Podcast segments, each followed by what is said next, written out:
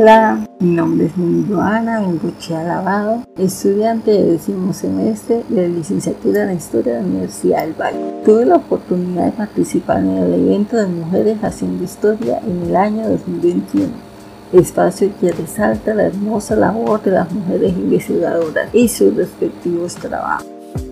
En Mujeres Haciendo Historia expuse parte de investigación, la cual surge de la siguiente pregunta de qué manera se representa la interrelación entre el socialismo y el anarquismo en Colombia en las dos primeras décadas del siglo XX.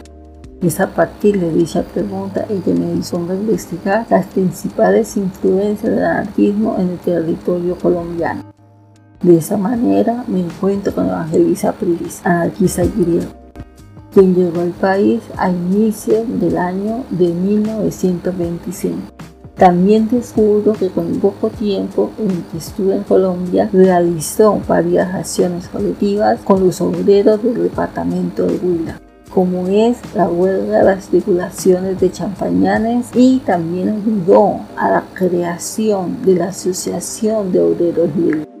Se debe destacar su cercanía con líderes políticos y sociales colombianos, como por ejemplo Ignacio Torres Giraldo, Ángel María Cano, Luisa Rosso, entre otras. Esas acciones al final lo conllevaron a su expulsión de Colombia. Pero gracias a los hechos mencionados, se puede evidenciar la heterogeneidad política que estaba emergiendo para el inicio del siglo XX. Las investigaciones históricas e historiográficas realizadas sobre la influencia del socialismo en la coyuntura política para dicha temporalidad son muy nutridas. Todo lo contrario se puede decir sobre el anarquismo.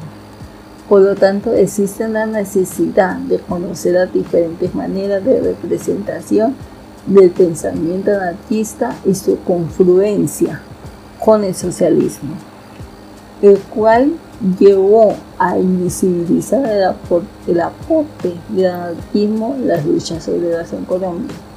De acuerdo al anterior, es imperante conocer el tipo de apropiación de este por parte de la emergente clase obrera.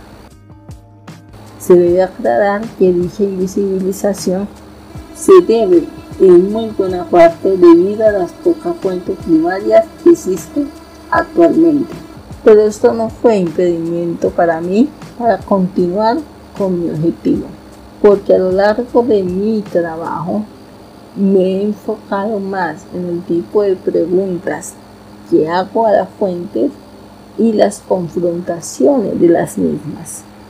Me despido con un fraternal abrazo y espero que mujeres haciendo historias se posicionen a nivel nacional e internacional.